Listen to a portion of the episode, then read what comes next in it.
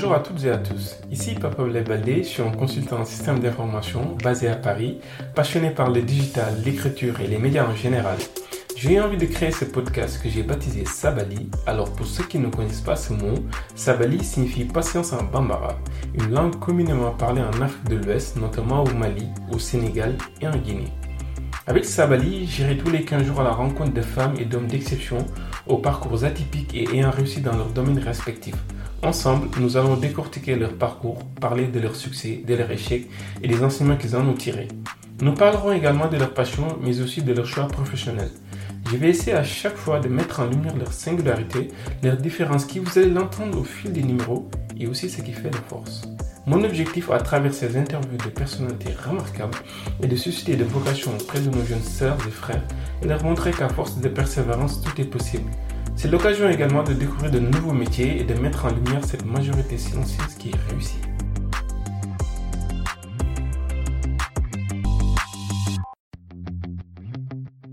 ce premier numéro de la saison 2 de Sabali, j'ai eu l'immense plaisir de recevoir Moussa Fagnas. Je tenais à l'inviter pour qu'il partage avec nous son parcours à la fois très riche mais très particulier, vous allez l'entendre. Moustapha a grandi dans un environnement familial où régnaient des valeurs humaines très fortes telles que la fraternité, l'entraide, le respect et le travail.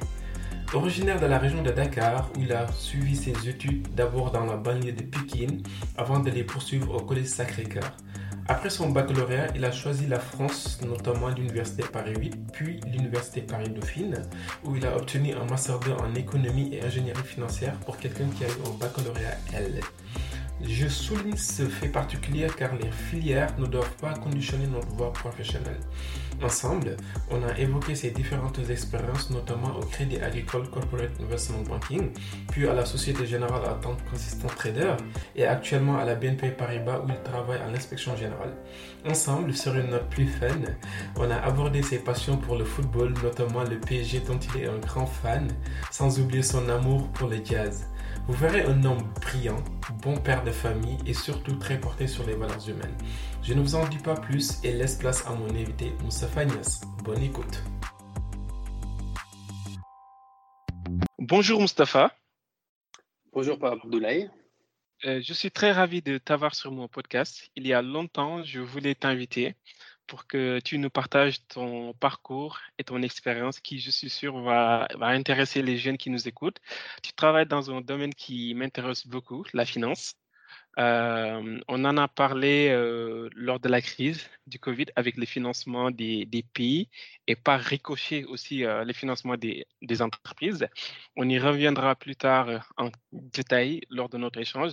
Avant de rentrer dans le vif du sujet qui est de te connaître davantage, comment la crise sanitaire t'a impacté aussi bien sur le plan professionnel et personnel?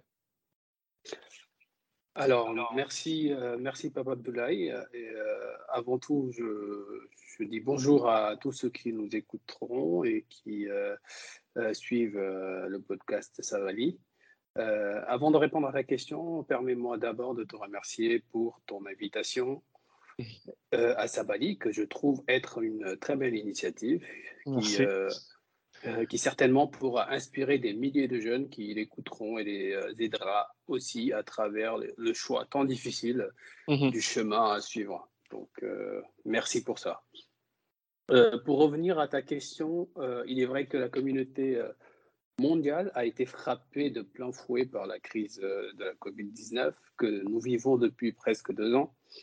Et presque, et bien évidemment, cette crise m'a touché sur le plan personnel comme sur le plan, professionnel. Euh, sur le plan personnel d'abord, la crise m'a touché, disons, positivement, mais euh, aussi j'ai ressenti quelques, quelques méfaits, bien sûr. Et euh, donc, en tant que quelqu'un qui travaille dans, un, dans, dans une fonction d'itinérant, disons, en tant qu'inspecteur, et donc avec des déplacements à l'international, on va dire que le confinement et autres restrictions de déplacement m'ont permis de profiter de moments importants dans la vie de mes deux enfants, donc, euh, qui, qui, qui, qui, est, qui est important pour moi. Bien sûr, bien sûr. Euh, ainsi, j'ai pu euh, très souvent les accompagner à l'école, les assister dans certains de leurs euh, différents apprentissages tels que, euh, disons, faire du vélo à deux roues. pendant cette période, ils ont appris tous les deux à faire du vélo, ah. à deux roues et j'ai été là pour les assister. Donc, euh, ça, ça, ça, a été une fierté pour moi. Mmh. Voilà, donc des moments que j'aurais probablement pu manquer si j'avais été en mission à l'étranger. Mmh Par ailleurs, parmi les impacts négatifs que je peux citer bah, vis-à-vis -vis de la crise, on peut dire que euh, je n'ai pas pu me déplacer pour aller au Sénégal en rendre visite à ma famille euh, et mhm. ainsi me ressourcer auprès des miens. Et ça, c'est quelque chose de très important pour moi aussi. D'accord. Euh, sur le plan professionnel, comme la plupart des entreprises, hein, nous avons été aussi très touchés par la crise, car il a été très difficile de s'adapter aux nouvelles façons de travailler, de mener des missions d'inspection en télétravail.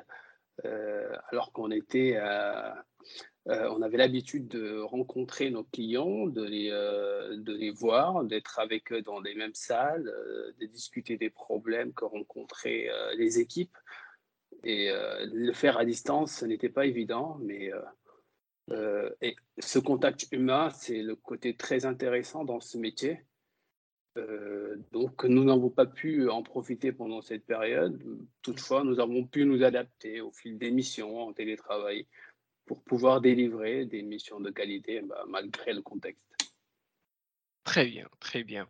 Si tu veux bien, donc Mustapha, avant de, parler un peu de tes différentes expériences, pourrais-tu te présenter euh, plus en détail en revenant sur ton enfance et ton éducation?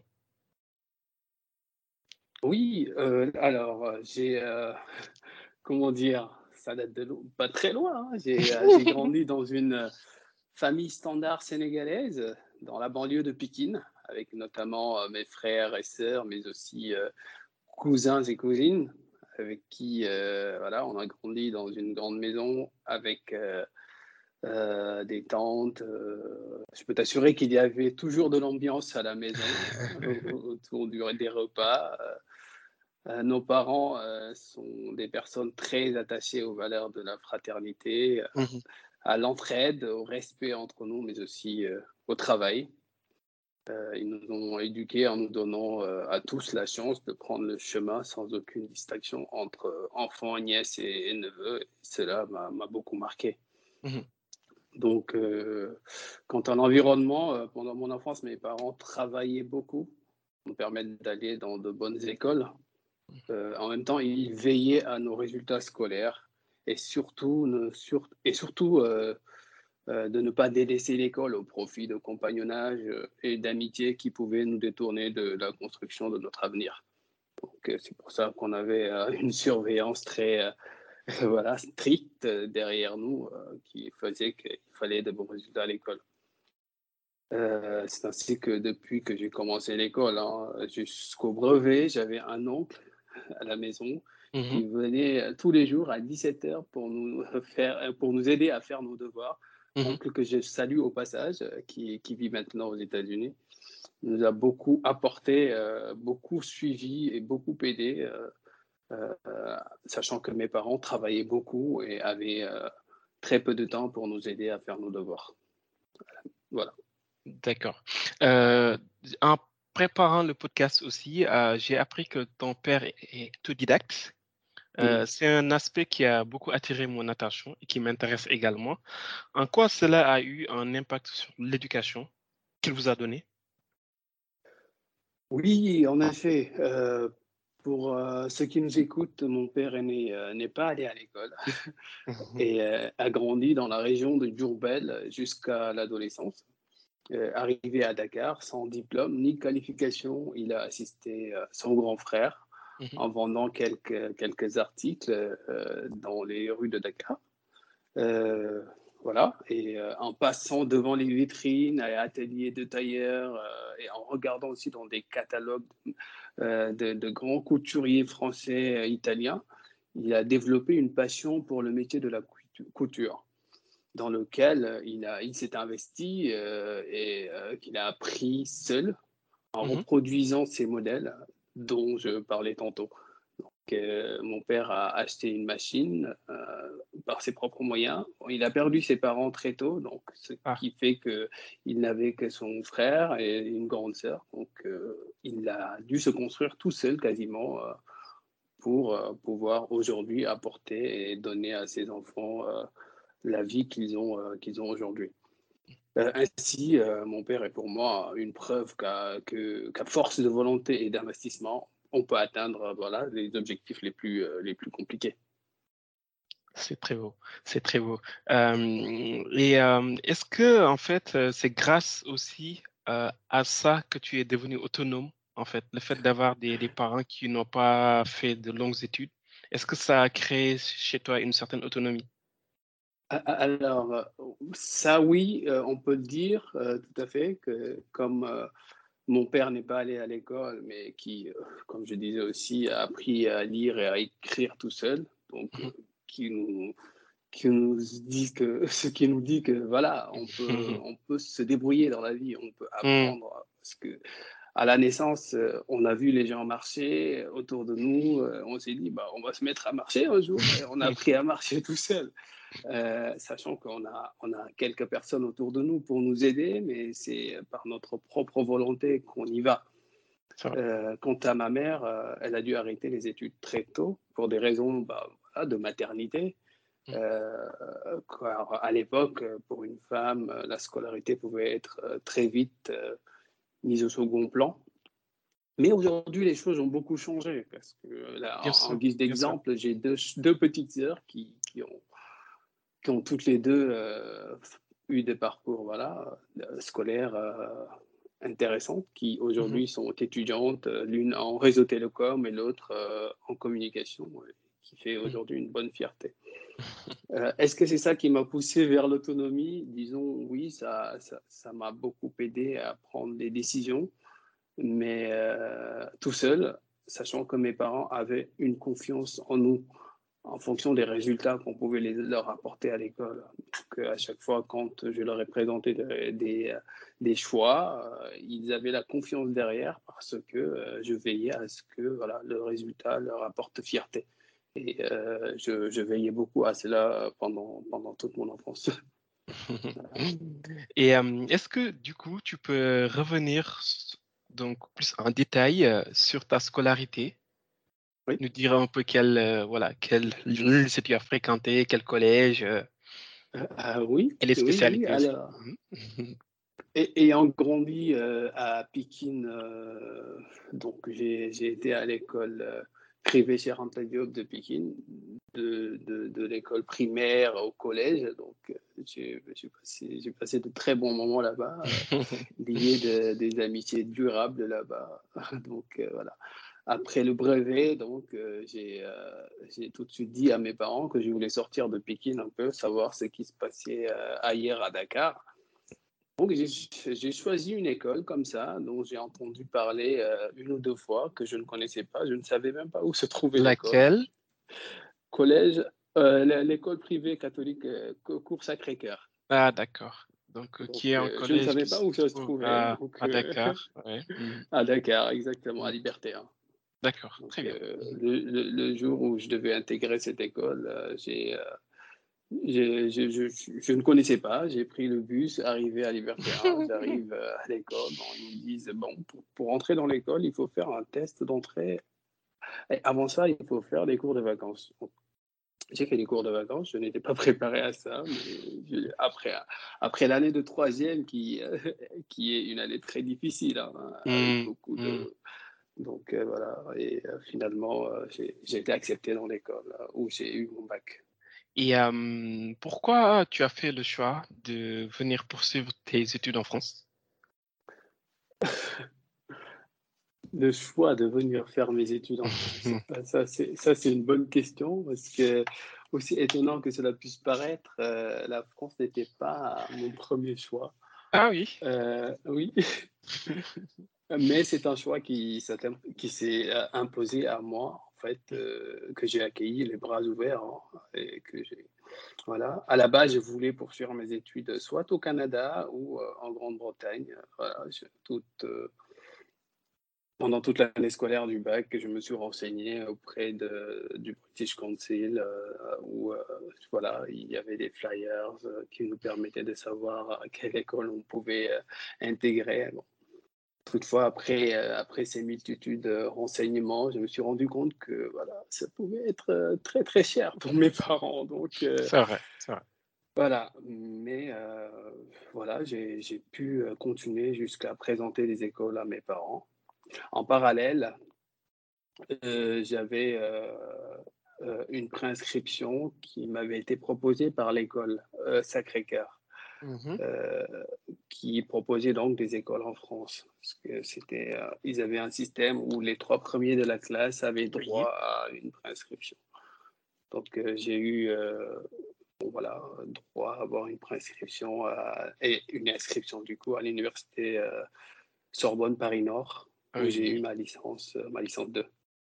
Très bien. Donc, juste après ton, arrivée en France, donc tu as fait donc Sorbonne. Et après, par la suite aussi, j'ai vu que tu as intégré l'université Paris-Dauphine. Oui. J'aimerais que tu reviennes un peu avec nous sur mmh, ton admission à l'université Paris-Dauphine. Bon, on va dire que ça s'est fait simplement, mais dans tout parcours, il y a des rencontres qui font que, voilà, j'étais à l'université Paris-Nord 2013, donc, euh, qui euh, euh, s'avérait être une bonne université. J'ai suivi mmh. la formation administration économique et sociale, une formation généraliste qui permettait d'avoir de, de, bonnes bases en droit, économie et gestion. Toutefois, moi, j'avais une bonne appétence pour les chiffres, l'économie, voilà. Et parmi mes fréquentations euh, d'à l'époque, euh, il y avait des étudiants sénégalais dont mhm. un était, euh, était à l'université Paris-Dauphine. Il était un peu plus âgé que moi et aujourd'hui il travaille à, l'agence France Développement. Bon, je lui ai demandé, oui, tu étais dans quelle école? Il m'a dit Paris-Dauphine, c'est une bonne université qui donne de bonnes formations en économie, voilà. Je, suis allé sur le net pour me renseigner et je me suis rendu compte que euh, Dauphine euh, permettait d'avoir euh, des admissions sur dossier dans une formation que j'ai beaucoup appréciée. Et, Laquelle? Voilà. économie et ingénierie financière. D'accord. je voulais plutôt m'orienter parce que pourquoi économie et ingénierie financière? Parce qu'il y avait l'aspect économique. Ah. Je suis quelqu'un qui est très voilà, passionné d'économie. et euh, aussi de l'aspect euh, ingénierie financière, car euh, ça permettait d'avoir à toucher les, chiffres, si les modèles, modèles financiers qui, qui étaient très, très, modèles financiers qui étaient très, très intéressants pour moi. Très bien, très bien. si tu veux bien, Mustapha. Donc, euh, on va aborder la partie du podcast où euh, on va parler des, expériences les plus significatives. Mais avant cela, j'aimerais comprendre euh, pourquoi, en fait, tu as comme ça cette appétence, en fait, pour tout ce qui est ingénierie financière et statistique. Est-ce que c'est par rapport à ton parcours scientifique au Sénégal d'abord, ou bien, voilà, ça t'a pu développer donc cette vocation un peu plus tôt? Alors, Papa Abdoulaye, tu vas être surpris, mais au Sénégal, je n'ai pas eu de parcours scientifique. J'ai eu un bac. Oui, j'ai eu un baccalauréat L2. Donc. Euh, C'est vrai? Oui. D'accord, ok. Et euh, ça fait étonner pas mal de, pas mal de gens, mais euh, j'ai un baccalauréat L2. Et à côté de ça, par contre, quand j'étais à l'université, à, mmh. l'école euh, Sacré-Cœur, j'avais un, j'ai toujours un cousin, mon meilleur ami, qui, euh, qui euh, était en première quand moi, bon, enfin, on avait une classe de différence à chaque fois. Mmh. Et lui, il était en S1. Oui. Et S1, on faisait beaucoup de maths, de mmh. physique et tout ça. Donc, bon, voilà, j'aimais bien les chiffres et j'aimais beaucoup les maths aussi. Hein. J'ai juste eu euh, une hésitation quand je me suis inscrit à l'école euh, Sacré-Cœur. Je me suis lancé vers, euh, euh, une série littéraire, mais à la base, j'étais plus scientifique en fait. Parce que mes meilleures notes, je les ai eues dans les matières mathématiques telles que euh, physique, mmh. mathématiques, oui, oui, oui. mais et à côté de ça, je faisais des exercices de mon cousin. Ah oui. Sachant que j'étais en, j'étais en L2. D'accord, donc tu étais en LD et tu faisais quand même des, exercices, de, des exercices de, maths. donc, euh, tout à l'heure, on parlait d'autodidacte, donc c'est juste que je me suis intéressé. Et, ah oui. Euh, voilà, j'ai appris. Euh, et mmh. quand je suis arrivé en France, j'ai continué cela. j'ai toujours aimé les maths. J'ai juste regretté d'avoir fait la licence. De, mmh. regret, non, parce que voilà, il y a il faut du tout pour faire un monde. Il, faut des mmh. littéraires et des scientifiques. Euh, donc, euh, bon, bah, moi, je voulais euh, développer les deux aspects. Donc, j'ai eu la formation en, littérature, mais aussi je me suis pas laissé aller dans ma passion pour les chiffres et les mathématiques. D'accord, excellent. Peux-tu revenir sur chaque expérience? Et nous parler un peu de tes différentes missions mmh Alors oui, après, après le master à Dauphine, j'ai tout de suite intégré un cabinet de conseil mmh où j'ai travaillé pendant deux ans sur des sujets de d'implémentation de, de, de balles oui, donc BAL qui est euh, une norme, c'est ça? Qui est, euh, qui est une norme, euh, oui, c'est une réglementation voilà, bancaire, financière, qui définit les exigences en capital pour pouvoir. BAL 1, BAL 2. Voilà. Exactement. ok. On, va épargner certains auditeurs les détails de, ces, normes mmh. bon, qui sont très, très, très, très, très importantes pour. Mmh les activités bancaires parce que l'objectif au final c'est de euh, euh, régir euh, l'activité des, banques et institutions de crédit et aussi d'assurance pour leur permettre d'éviter de, de, de, prendre des, des risques qui, qui, apporteraient des crises comme on l'a connu par le passé, dont mm. la, plus récente c'est la crise de 2008, hein, où mm. c'est parti toujours de la crise des subprimes, exactement. Donc oui, j'ai travaillé chez Cassib euh, pendant deux ans où euh, j'ai travaillé avec des comptes euh, où on devait implémenter et valider des modèles de, de calcul du capital économique de, de, la banque Crédit Agricole. Très bien. Mm. Ensuite, j'ai intégré la banque Société Générale en tant qu'assistant trader. J'ai travaillé pendant, pendant trois ans en tant qu'assistant trader euh, sur les activités de, de, de, volatilité equity. Volatilité mhm. equity, c'est euh, l'activité sur les, sur les actions euh, voilà, sur le, qui, qui traitent des options. ce sont des produits financiers qui permettent d'avoir le droit d'acheter un, un, actif sous-jacent, un titre donc dans un temps futur à un prix qui est défini euh, voilà, à, à, à, la date présente, à la date de signature du contrat. Mhm. Donc, euh, qui euh, derrière, disons que ce sont des produits de volatilité parce que ça dépend de comment fluctue la valeur de l'actif sous-jacent. on va passer les détails sur ça. Mhm. après cette expérience très significative, j'ai voulu plus approfondir voilà l'aspect euh, modèle euh, mathématique euh, et voilà. J'ai décidé de, de m'orienter vers le service des risques de modèle du coup. Donc j'étais modèle risk manager toujours au sein de la Société Générale pendant presque presque deux ans. D'accord. très belle expérience aussi parce que j'étais dans l'équipe qui validait les modèles utilisés pour calculer le capital économique de la banque. Mmh euh, intéressant parce que ça touche euh, plusieurs aspects, donc à l'aspect euh, normatif de la réglementation, mais aussi les chiffres et les mathématiques, et également la connaissance de l'organisation. Parce que quand on parle de calcul du capital économique de la banque, on est censé comprendre comment fonctionne la banque et pourquoi on calcule, on calcule ce capital-là.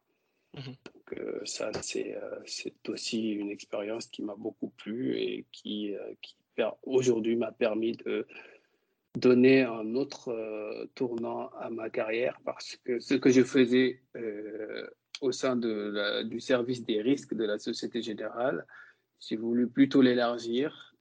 C'est pour ça que j'ai accepté aujourd'hui de, travailler au sein de l'inspection générale de, la BNP. Mhm. Euh, j'ai été recruté euh, suite à mon expérience à la Société Générale à la BNP pour euh, intégrer l'inspection générale. Donc, à l'inspection générale, je suis dans l'audit lines qui, qui, qui audite les, activités de marché de la BNP, mais aussi les modèles. les activités de marché, de trading, d'origination de, d'actifs, voilà. Euh, c'est mon expérience actuelle. Justement, euh, je voudrais beaucoup m'arrêter là-dessus euh, pour ma propre compréhension, mais aussi pour donc, susciter des, des, des, vocations auprès des jeunes. Mais avant de rentrer vraiment dans, dans le métier d'inspection générale, quel est vraiment le rôle d'une banque? On est dans un monde, dans une société où aujourd'hui, on ne connaît pas forcément le rôle des banques. Ok, on peut ouvrir un compte, euh, mais derrière ça, en fait, donc derrière donc la banque de détail, aujourd'hui, il y a, y a, y a d'autres activités beaucoup plus larges, comme mmh tu en as parlé tout à l'heure, hein, tu as la partie mmh investissement que les gens euh, ne connaissent pas très bien, hein, des personnes comme moi. Donc déjà, est-ce que mmh tu peux voilà, nous faire une, présentation, une topo de, de, du rôle d'une banque? Euh, bien sûr, très, euh, très rapidement, euh, le rôle d'une banque, ça, dans une économie, c'est très très important. C'est pour ça que parfois, quand j'entends les gens critiquer les banques, bon, il peut y avoir des critiques des banques parce qu'on va penser qu'on s'est fait voler notre dur labeur, mais voilà. Le rôle de la banque sera d'abord, il y a un rôle de, de, de financement. Pourquoi financement? Parce que dans une économie, euh, mmh. euh, euh, pour produire, on a besoin du travail, mais aussi du capital. Et le capital, c'est on, on, peut s'orienter plutôt vers, vers les gens qui vont, qui vont épargner, qui vont, parce qu'ils ont surplus de revenus. Ce surplus de revenus sera plutôt déposé à la banque. La banque qui va proposer euh, à ses épargnants un revenu à, leur épargne va, va proposer cet excès d'argent aux entreprises en leur permettant de financer leur, euh, leurs activités. Mmh. cet argent-là va permettre derrière à la banque euh, de financer l'activité, mmh mais derrière aussi d'apporter un surplus, donc en, comment on appelle, en, revenu supplémentaire à ses épargnants. Mhm. Donc la banque va prendre le risque de prendre l'épargne des particuliers et de l'investir, de l'injecter dans l'économie. Donc c'est un rôle de distribution de, du capital disponible au final. Donc ça, c'est un, des, des, des, rôles majeurs de la banque. Euh, il y a aussi la création monétaire.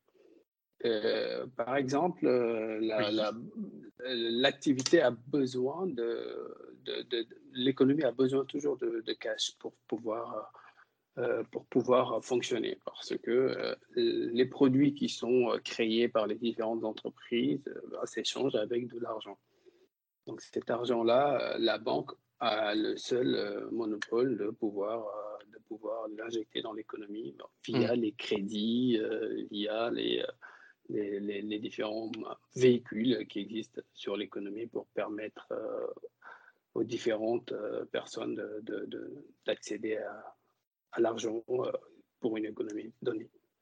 D'accord, ok. moi, je suis très curieux, Moustapha, et le métier d'inspection aussi m'intrigue beaucoup.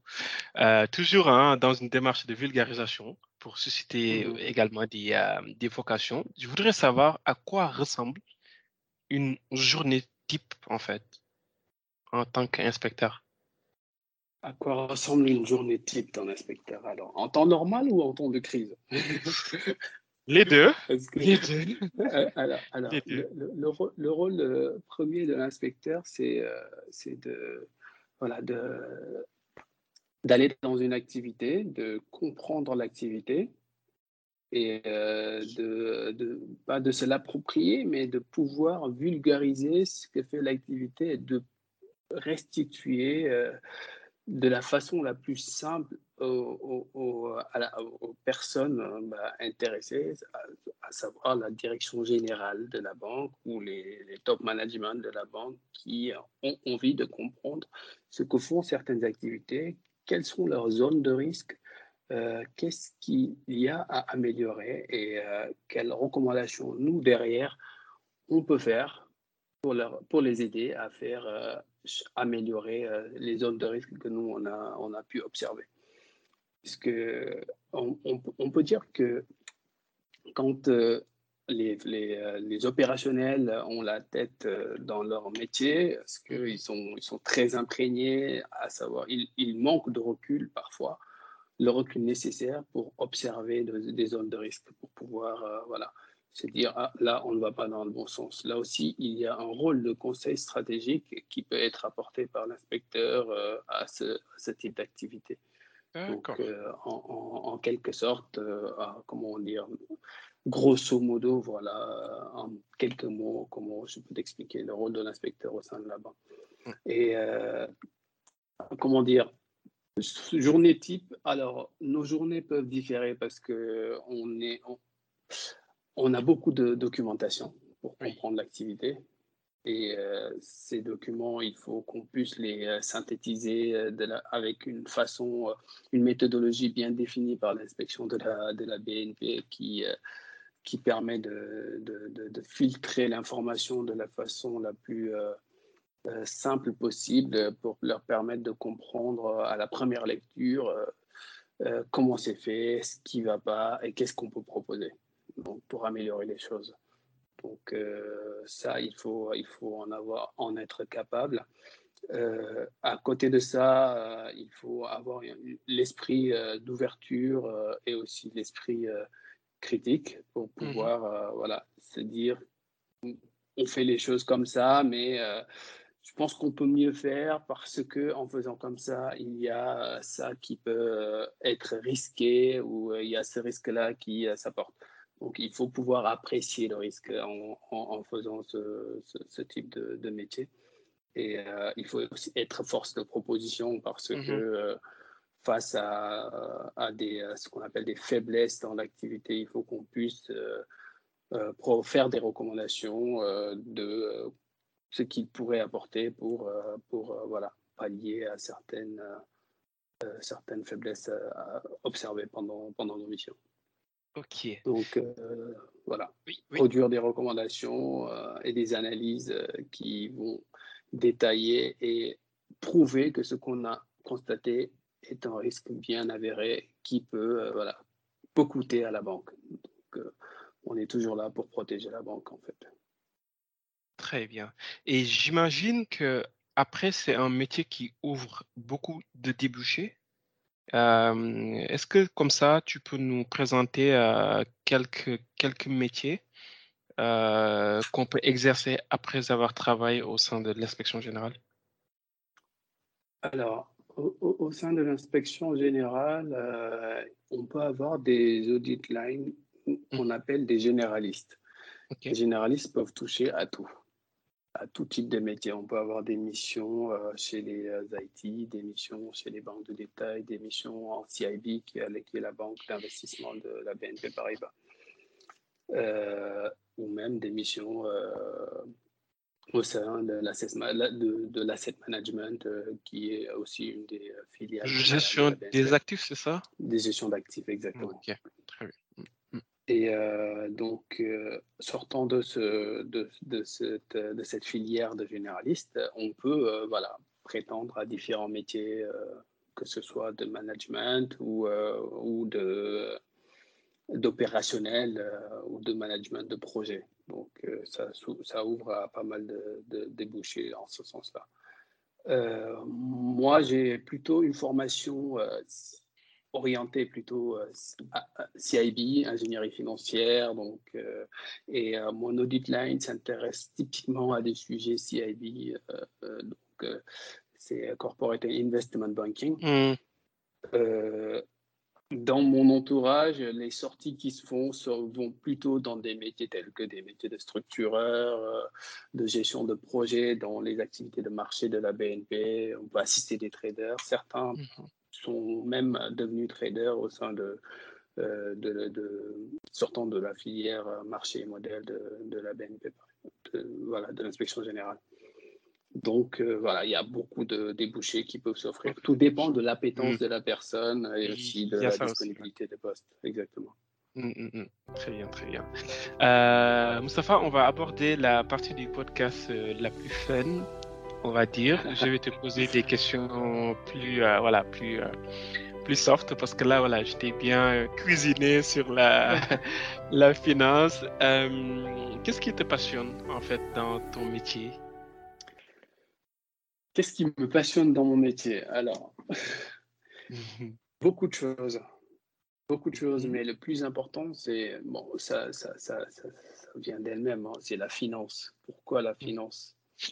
Euh, Pourquoi euh, un jeune qui a ses idées, euh, qui veut créer des entreprises, s'oriente vers la banque pour se financer, pour lancer son activité? Et concrètement, ce jeune va pouvoir faire vivre ses rêves avec l'aide d'un banquier, même si derrière ce banquier se rémunère, derrière il lui, a permis à ce jeune de, faire aboutir son projet. Donc, je trouve que ce côté-là est très intéressant, ce côté humain où la, la banque, la, la, finance permet à l'économie, aux jeunes personnes qui ont beaucoup de dynamisme, aillent jusqu'au bout de leur projet. Il y a aussi l'aspect organisationnel, économique, tout est, euh, tout est imbriqué. Hmm. Aujourd'hui, par exemple, on vit une crise euh, sans précédent. Et euh, la banque a eu un rôle majeur. Par exemple, si hmm. on regarde en France le dispositif mis en place par le président Emmanuel Macron, qui est le PGE, le, prêt garanti par l'État, qui, est, qui est un dispositif très, très, très intéressant, qui a permis de soutenir l'économie. Parce que en permettant aux entreprises et aux professionnels d'emprunter de l'argent euh, à moindre risque, à moindre coût pour la banque. Ça a permis à l'économie de se soutenir, a mm. permis à des entreprises de ne pas fermer boutique et de continuer à payer des salaires et leurs charges fixes. Et ça, c'est euh, très, très important pour D'accord. Euh, c'est l'aspect économique, l'aspect euh, comment dire, social. finalement, on va voir les banquiers comme des gens qui n'ont pas le, un côté social. Pourtant, les, les banques soutiennent l'économie et l'économie, c'est la société au final. Donc, euh, pour moi, c'est un tout. D'accord, d'accord. quand on a ce genre de métier très, euh, très prenant, comment on gère l'équilibre vie personnelle et vie professionnelle? Alors. Pas facile, j'imagine. c'est pas, ce n'est pas facile. Il faut, mmh. Bon, moi, je suis papa de deux merveilleux enfants. Euh, j'ai une femme euh, merveilleuse qui, derrière, euh, s'il si, n'y avait pas son soutien, ça aurait pu être très compliqué. Qui, tout comme moi, a, a, un métier, a un travail qui aussi est tout aussi prenant, mais on s'organise, on essaye de, voilà, de, de, faire une sorte de partage des tâches, euh, être euh, tous les deux impliqués à la maison, essayer de, voilà, de porter euh, la famille tous les deux sur nos, sur nos, sur nos épaules. c'est, ça, ça, ça, finit par être un métier d'équilibriste hein, de, de, de, travailler ainsi, mais voilà, on, on, essaie de, de s'en sortir. Ça demande beaucoup d'organisation. Parfois, on a du mal, on a des difficultés. Mais euh, voilà, on essaye de tout faire au mieux pour respecter nos engagements, que ce soit euh, auprès de nos, euh, de nos employeurs qu'auprès de la famille. Très bien, très bien. As-tu connu, Moustapha, comme ça, des moments de doute? Et si oui, comment les as-tu surmontés? Oui, oui, j'ai eu des moments de doute. J'en ai eu surtout à la sortie de, de, de l'université Paris Dauphine. Hein. J'ai fait un mmh premier stage à la Société Générale. et je suis sorti de l'université au moment où il y a eu une crise en Europe plutôt. Hein. c'est la crise des dettes souveraines. Oui, de la Grèce, ça? De la Grèce, mmh. l'Espagne, l'Italie. Portugal. Et Portugal aussi. Mmh, donc, euh, j'ai travaillé pour la. J'étais en stage euh, à la Société Générale qui était très exposée, donc qui avait euh, beaucoup de, de crédits vis-à-vis de la, de, de, la, de, la Grèce, de ces pays que j'ai cités tantôt. Et donc, euh, la Société Générale a beaucoup subi des pertes euh, liées à cette crise. Donc, euh, ce qui signifie gel des embauches, sachant que j'avais eu une promesse d'embauche de, de, mon ancien maître de stage, qui je salue aussi au passage, Ludovic D'Alessio, qui m'a beaucoup, beaucoup aidé, beaucoup appris aussi. finalement, ça ne s'est pas fait. Mais je n'ai pas, je n'ai pas laissé tomber. Je me suis orienté vers le conseil où j'ai appris beaucoup de choses euh, et euh, j'ai acquis beaucoup de connaissances aussi en, au travers des missions. Donc, euh, et voilà, je suis revenu. Finalement, j'ai été embauché par la Société Générale au moment où les choses allaient beaucoup mieux. Donc voilà. Il ne faut jamais douter, il, faut, mmh. il ne faut jamais douter. Euh, il y a des moments où euh, voilà, c'est compliqué, mais il faut toujours te dire, bon, c'est une porte qui s'est fermée, il y a d'autres portes où euh, il y a des fenêtres. Je vais essayer de, aller. très bien, très bien. Est-ce que tu as des passions? Et pourrais-tu nous en parler? Oui, alors, bon, j'aime beaucoup le foot et je suis très ah. passionné de, de, du Paris Saint-Germain et j'essaie de transmettre ça à, mon, petit fiston. Donc j'aime beaucoup le PSG. J'espère que tu ne vas pas me dire j'aime le Marseille, moi. Non, non, moi, je, suis, je, suis, un supporter du, du, du, PSG, mais j'espère que ça ne va pas euh, déranger mes auditeurs euh, marseillais. non, c'est bon. Après, c'est euh, c'est une bonne, belle rivalité euh, qui est très, euh, voilà, c'est plutôt fraternel. Temps, oui, oui. J'aime bien. J'ai beaucoup parmi mes amis qui supportent Marseille et voilà, c'est c'est toujours avec fun qu'on se taquine. T'es mmh. Marseillais, je suis pas Oui, j'aime beaucoup le foot et j'aime beaucoup Paris Saint-Germain. Et à côté de ça, j'ai développé une passion pour la musique, spécialement ah. le jazz. Ah, bravo! Aïe. Donc, oui. D'accord. Et même grâce à cette passion, j'ai appris à jouer à la guitare tout seul aussi. Oh, Donc, à l'époque, j'avais des amis quand j'étais étudiant qui, mmh qui jouaient de la, de la guitare comme ça dans la résidence que j'habitais. Bonjour, il y en a un qui m'a fait un cadeau d'une guitare. Je dis, mais qu'est-ce que je vais faire avec? Et donc, enfermé dans ma chambre, j'ai regardé sur YouTube, sur Internet, je suis allé chercher des tablatures apprendre comment on lit les, les tablatures. J'ai appris des notes de guitare et je me suis lancé. Et mmh. finalement, bon, je sais jouer. Je suis curieux, du coup, je voudrais savoir, tu écoutes qui en fait? Alors, moi, j'aime bien euh, Ray Charles Robinson. Ah. c'est euh, finalement, c'est, euh, j'écoute quasiment euh, tous les jours. Et aussi, j'aime bien euh, Frank Sinatra, qui, voilà, qui, m'a beaucoup inspiré au début de mmh. mes études en tant que, voilà, où il chantait la chanson Fly Me to the Moon. Ça, mmh. c'est autre chose qui te fait rêver et aussi qui est attaché à un film que j'aimais beaucoup à l'époque, qui, à l'époque où je rêvais, où je, je pensais que je voulais devenir trader. Euh, il s'agit de la chanson, de la chanson euh, du film euh, comment on appelle, Wall Street avec mm. Michael Douglas. voilà, c'est voilà, c'est spécialement ces, ces personnes-là que, que j'aime beaucoup. Mm, mm, As-tu un message de, de motivation ou d'encouragement à lancer aux jeunes intéressé par euh, les disciplines telles que l'inspection générale ou le trading ou euh, tous les métiers qui tournent autour de l'ingénierie financière? Alors, je vais, toujours, toujours utiliser une phrase que, disait Anta Diop. il disait Armez-vous de connaissances et de savoir et allez chercher ce qui vous appartient finalement.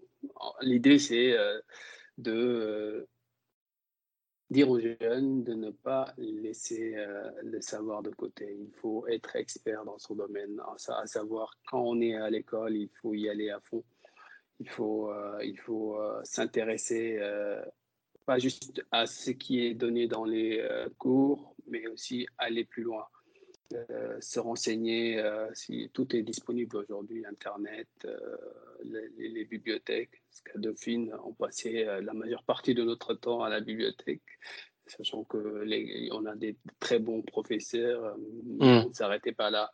Donc, il, faut, il faut travailler dur. Il faut aussi ne jamais perdre de vue ses objectifs dans la vie. Et une fois armé de ça, il ne faut plus voilà, se, se, laisser décourager par des échecs. parce que c'est dans les échecs qu'on apprend. On apprend à rebondir et euh, on va pouvoir euh, voilà, atteindre les objectifs. Il y a toujours quelque chose euh, ou un endroit où ce qui nous est réservé voilà, nous sera, nous sera donné et on y accédera. Voilà. C'est très beau. Le C'est